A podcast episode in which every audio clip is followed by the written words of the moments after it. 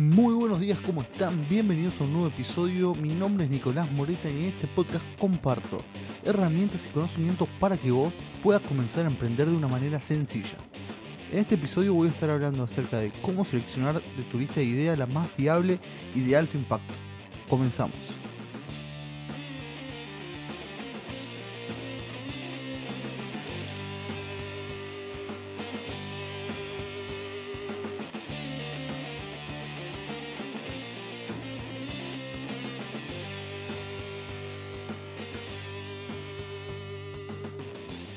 Antes de comenzar con el tema, quería agradecerles por haber compartido el episodio anterior.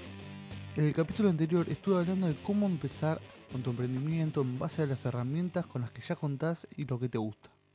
Hoy voy a ir más allá de eso.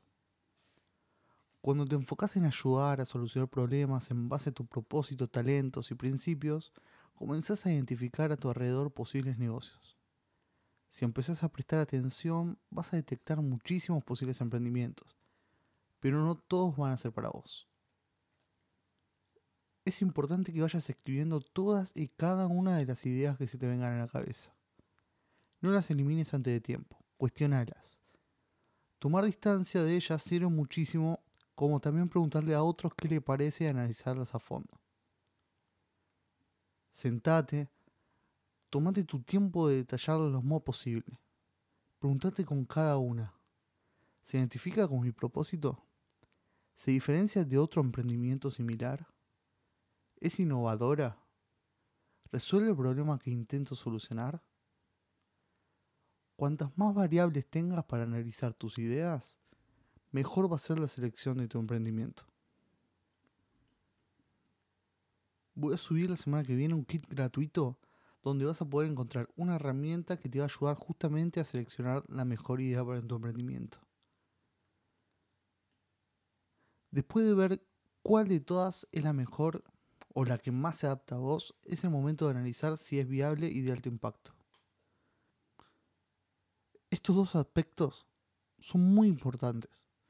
Por viable me refiero a la complejidad para iniciar tu negocio, lo difícil que puede llevar a poner ese negocio en marcha. El impacto es lo que esperamos que suceda una vez que el emprendimiento ya esté funcionando. Si la idea elegida en esos aspectos es de bajo impacto y de baja viabilidad, solo nos hace perder el tiempo y recursos. Pueden ser de alto impacto y de baja viabilidad. Son esas ideas, grandes ideas, pero que son muy difíciles de realizar. Sirven de aspiraciones, pero tenemos que tener en claro que no hay que apostar todos en estas ideas. Sería un error poner todo por una idea así. Después están las de bajo impacto pero alta viabilidad. Son esas que tenemos que poner en marcha rápido.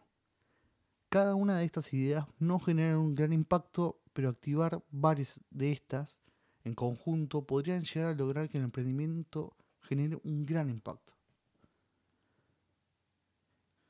Y llegamos a esas ideas de alto impacto y alta viabilidad. Estas ideas son muy pocas, pero a su vez son muy valiosas.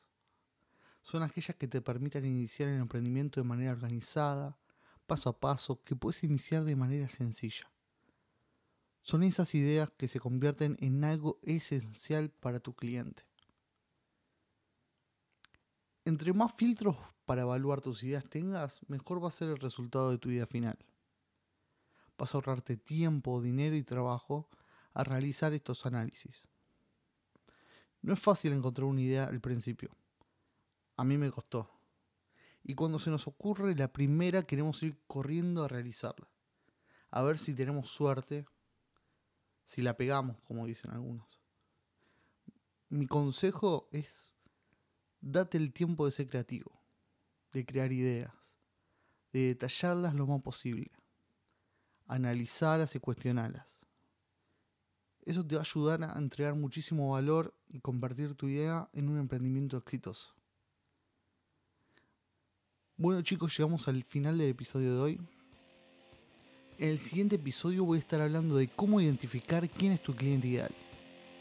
Si tenés alguna duda o pregunta que quieren que conteste en los siguientes episodios, no dudes en mandármela. Esto fue Camino al Éxito Emprendedor. Hasta la próxima. Chao.